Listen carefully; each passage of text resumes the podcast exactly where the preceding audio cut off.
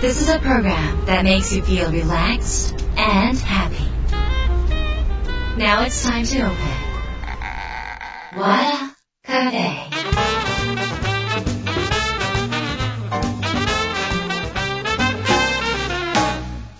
和田カフェのオーナー和田博美ですやる気満々の人もちょっと明日が憂鬱な人も明日笑っていけるよう今夜もワクワクお届けします改めましてこんばんは和田博美です、えーもう梅雨っていう感じなんですね、なんかほら自粛ずっとしてて、あやっとっていうのか私たち今回、春がなかったってことですもんね、外に出たら雨かっていう感じなんですけれども、今日はま天気いいですね、天気いい時夏みたいに暑いし、なんか湿気てません？私なんかこう最近外に出ると髪がものすごいうねるんですよ。汚なって感じしますよね。まあこれこそまあ日本の季節っていう感じではあるんですけどねなんかあの最近そう家にこもってる間にですねそのバルコニーとかを凝視するようになってで虫を発見してがこの幼虫は何かっていうことからまあいろいろその、えー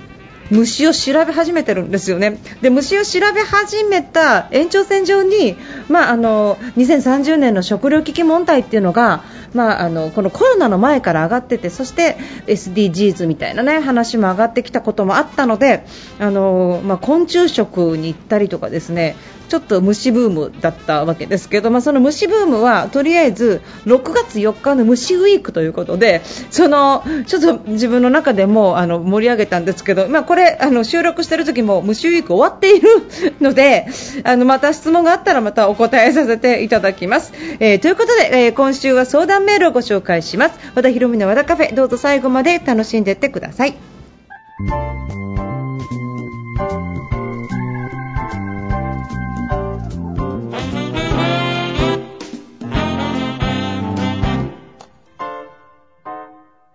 和田カフェ。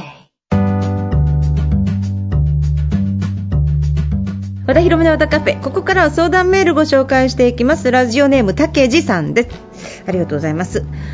前月比前年比の数字に対しての考え方を教えてください。全く同じサービスを提供していれば参考になるのかもしれませんがサービスの内容が変わったりそもそも社会のさまざまな環境が常に変化している中で持ち合いに出される理由がよく分かりません。住宅設備かっこトイレ洗面台蛇口閉じかっこのアフターメンテナンスで初対面のお客様宅に訪問することが多いのですが追加の提案をする際に和田さんならどういう話からスタートしますか？漠然と不便に感じている点を聞いて掘り下げていくのか事前に売る商品を絞って誘導していくのかなどアドバイスをお願いします。ということです。竹内さんありがとうございます。えーとこれ質問がこれ2個あるっていうことなのかな。まずですね前年比前月比っていう考え方なんですけどえっ、と一営業マンにとってみれば竹内さんがあ全然去年と環境も違うのに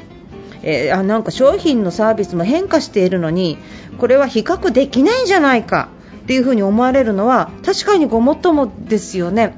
あの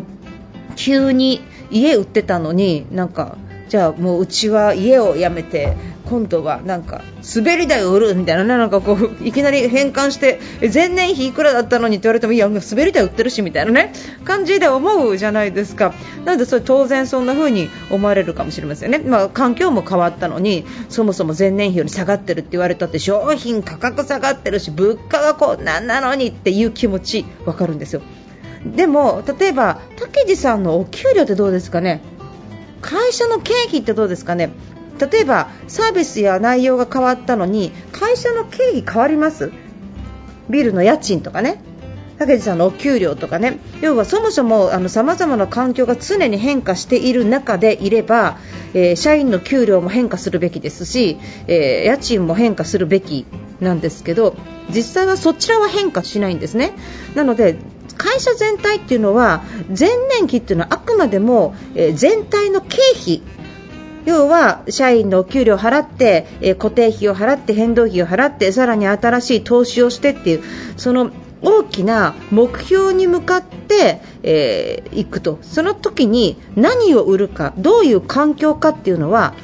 そもそもが後付けであり企業が存続するためには今 A を売ってたけど今後 B にしようとかこれは売れなくなったからこういうサービス展開にしようとか変化していくんですね。で世の中もコロナになったら売れなくなるとかもあるし変化していくんですね。変化しないものと変化するものがあると。ということは、えっと、変化しないものに基軸を置いて変化するものに合わせていく必要があるってことですね。だからもちろん会社としても商品の価格が変わったから前年比を変えようっていうふに思う会社さんもあります。根本的に固定費出費が変わってなければ売上目標というものは変わらないんですよ。出るお金が変わらない。ということは前年比と明らかな比較をせざるを得ないですよね。商品変わったから売上半分でいいよって言ってたら会社潰れちゃいますもんね。皆さんのお給料出ないじゃないですか。なのでそもそもがサービスが変わったのはなぜかっていうと会社を維持するためだったんだっていう風に感じたらちょっと考え方変わるんじゃないでしょうか。だから一つ一つの単体で見るんではなくって少し、え距離を置いてこの前年比というのは何のためにあるのか会社というものはどういう仕組みで存続しているのかっていうこと環境が変わっても変わらないものは何なのかっていうことと比較をしてください。でおそらく会社っていうのは、えー、売り上げを上げる。そして上げ続ける。えー、利益を上げ続けるっていうことを目的としているので、あのー、まあ、前年比からもっと上げていくっていうことを考えていると思います。はい、なのでそういう考え方にぜひなってみてください。そしてですねトークですね。初対面のお客様に訪問することが多いんですが不便に感じていることを聞いて掘り下げていくのか、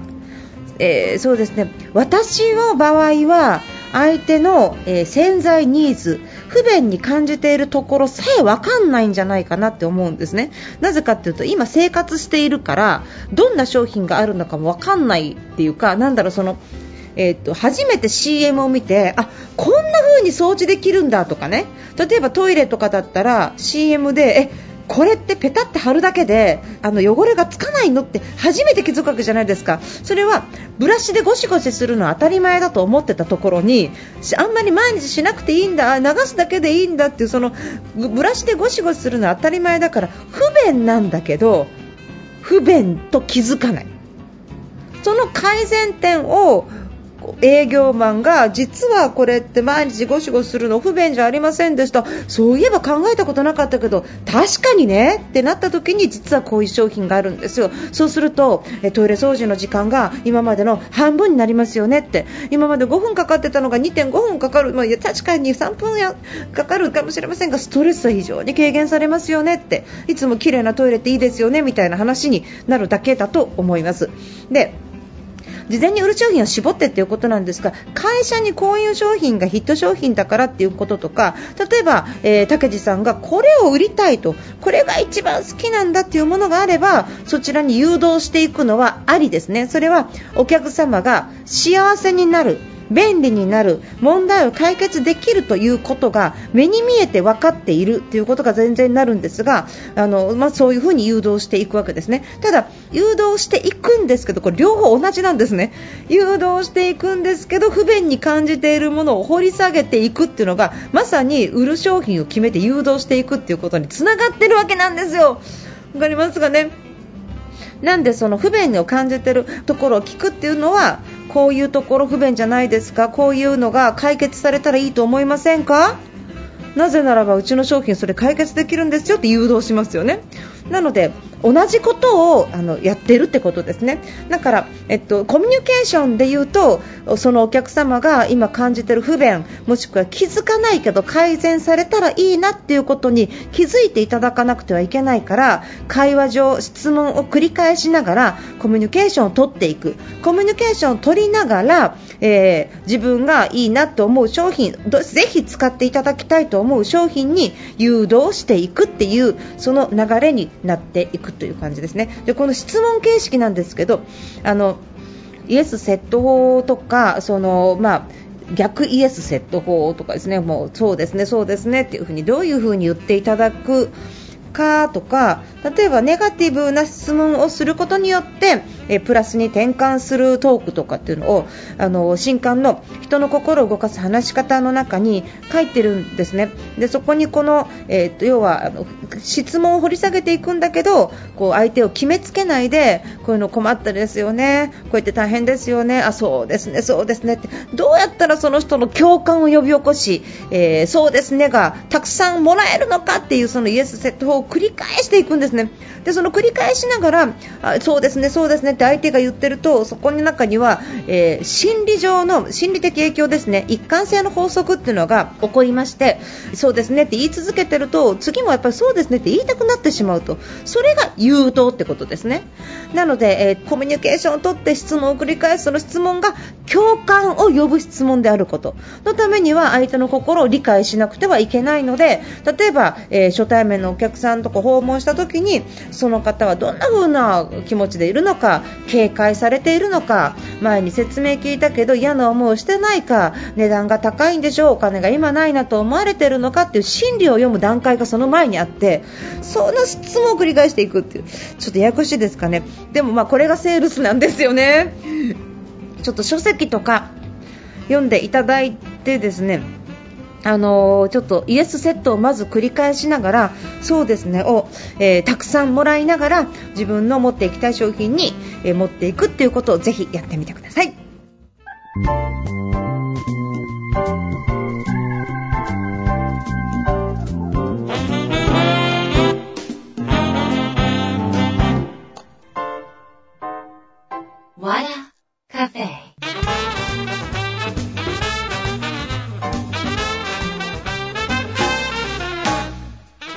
の田カフェいかがでしたか、えー、セールストークってねあのこのラジオだけでちょっと全てをお伝えするのが本当難しいんですよ。であのー、まあ、YouTube の方でも上げていこうと思ってるんですけどあのできれば、えー、まあ、パワースクールっていうあの会員サイトがあるんですがこれはオンラインサロンって今流行りのオンラインサロンではなくてですねオンラインスクールで10年以上前からやってるものなのでちょっと似たようなもので申し訳ないんですけど毎月音源が送られてくる、えー、毎週朝礼がある今はあの生の朝礼朝6時から毎週月曜日、えー、会員さんたちと朝礼であのミーティングもやってます、えー、それから、まあ、あの各個人の商品の販売の仕方とかの質問会とかもやってましてそういうのに参加していただくとその場でトークを作って、えーまあ、あの差し上げたりも、えー、しております。えー、っとまあ、あのちょっともし自分で分かんないなって思う方いたらあのぜひそういうのもちょっと覗いていただけると私ももうちょっとフォローできるのであのなんか宣伝みたいになっちゃってますが本当に充実した回なんですよ、パースクールって。なんでぜひご検討ください。よろしくお願いします。そして人の心を動かす話し方ようやくやっとですねあの発売に、えー、なりました今ねまだあのコロナの状況でイベントとかがちょっとあの可能性がちょっと見えてない状況なんですけどまた Zoom とかでねあの出版記念とかをちょっと企画して考えてみたいと思ってますのでまたあのこちらのラジオの方でも、えー、告知させていただきます。決まり次第メルマガラジオで告知しますので楽しみにしててください。よろしくお願いします。はい。えーとあとあの人の心を動かす話し方についてなんですけど、まあ、こちらの本本の中には書いてないんですが書き上がってからやっぱ気づいたっていうのが私自身がもともとこの消極的な人間で、まあ、あのこのコロナの時期とかから考えると、まあ、人に会わないことって意外に心地いいなっていう風に思う人ってたくさん多かったと思うんですが人間ってまあ全てが2つにパカって分かれるわけじゃないですけどあのまあえー外交的な人とかね消極的な人とかいろんなタイプがちょっとあると思うんですね。であのどちらかというとこの人の心を動かす話し方って積極的な人がうわーってこう行く感じの本じゃないんですよ、コンテンツが。どちらかというと人の心を読んでしまって顔色とか見てしまってちょっと生きづらいなとかちょっとなんかしんどいなって思ってる人向きなんですよ。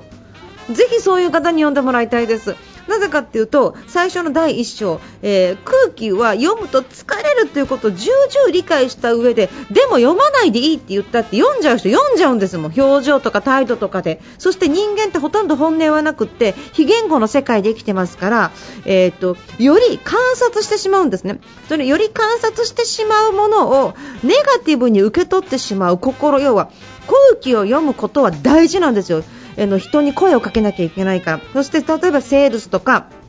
対面でのお仕事とか例えば人の心を動かす言葉を使おうと思うとその内側にある本音じゃない心を読まない限り新しい商品さえ作れないし物を売ったり伝えたりっていうのもできないんですね。もうずれてしまいますから。なのであの大事なことは本音じゃない世界なので読まなきゃいけないですよ。ただ読んでネガティブにそれを影響を受けてしまうのから疲れる。のでそういう読んでしまう人がどうすればいいかっていうことが書いてあるんですね。どんな風にして自分の心をあの起こさせてそして相手に逆に影響しながら誘導できるかっていうことを、まあ、書いているので、まあ、もしその苦しんでる方たくさんいると思うんですよ。でもすごいそれは、えっと、影響を受けちゃうからなんですよ。空気を受けて影響を受けてコントロールされちゃうからなんですよ。でも人間関係の上でコントロールされるってしんどいじゃないですかじゃあこのしんどいコントロールされるのをどうやったら阻止できるかっていうのは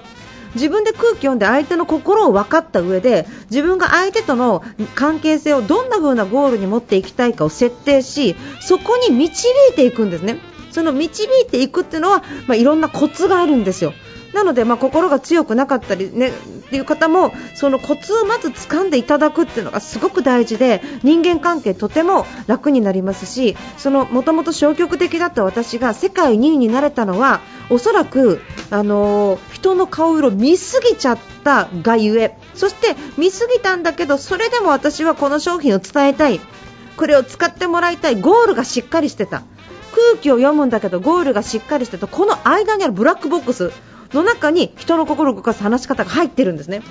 ぜひだからここをちょっと読んでいただくとあって分かっていただくことがあると思うし私自身も書いててあって書きながらあって思いましたから結構最新の内容になっていますのでぜひ、えー、空気読みすぎて疲れちゃう方それでもコントロールされるの嫌だなと思っている方世界を変えてみたい方ぜひ読んでみてくださいよろしくお願いします。